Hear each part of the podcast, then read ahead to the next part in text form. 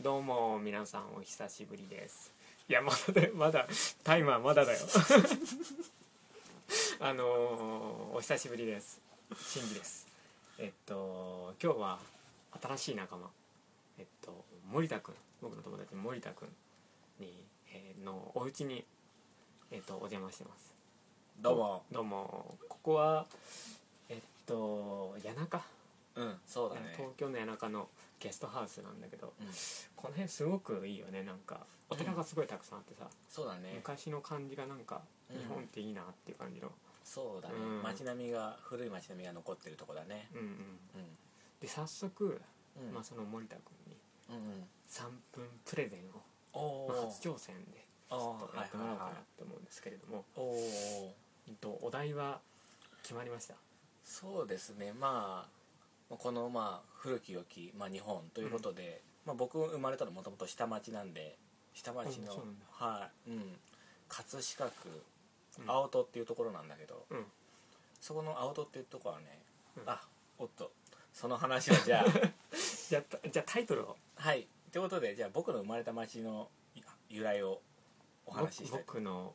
生まれた町の由来はい名前の由来ということで名前の由来ねはい、はいじゃあお願いします3分スタートえっと僕が生まれた町の名前は、うんえー葛飾区の青戸っていいうところなんだけど、うまあそこは青にんうん青って青青いっていう字に、うんうんまあ扉の戸って町の名前を書くんだけどうんうんうん駅名はね青に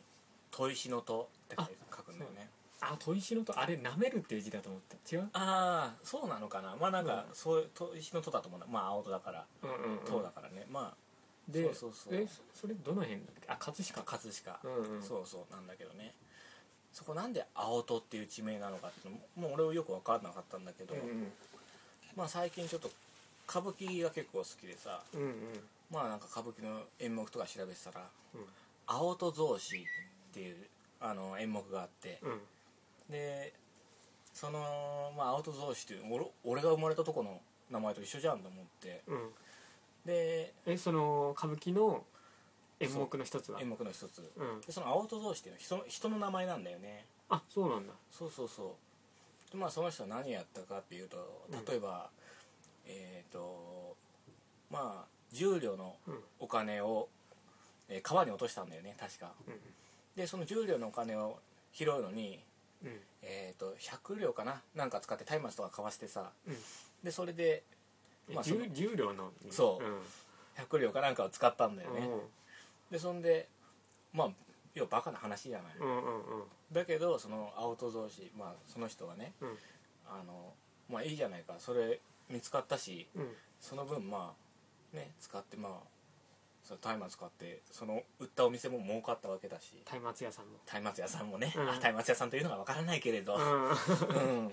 まあね儲かったし雇用があったし、うん おおっていうことでまあね良かったじゃないかというなる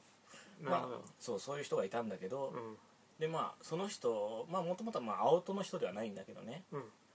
まああのこっちに青戸の方に寄ったのかなんとかまあいろんなところを暗記したらしくうんまあそのうちの近くにもお寺にまあその人のうん建てたこうまあ毘沙門天かななんかねお堂とかが寄付寄付したものが残ってたりとかねそういう由来があって、うんえー青戸という地名があ残ってるみたいです、はい、えーっとちなみに終了って時は「丸って言ってもらえれば終了あそれ丸なるほどああと20秒残してですねあー、はいえっとえじゃあ実在の人物ってことですかそうですね実在の人物ですね、おうんーあそうなんだうんなるほどそうなんですまあそれが歌舞伎の演目でちょっと出てくるという、なるほどな俺ほんとさそのまあ江戸っ子の人羨ましいなって思うのは、うんあのそういうふうに歴史に登場するんだよね地名がおおそうなんだだってなんかもう普通に歩いててもさ、うんなんかすごい 江戸時代のこう誰々の屋敷があったとこだとかおーさおーおー普通にここのここはあの桜田門外の変が起きた桜田門だとかさ、うーんあーそっかそっか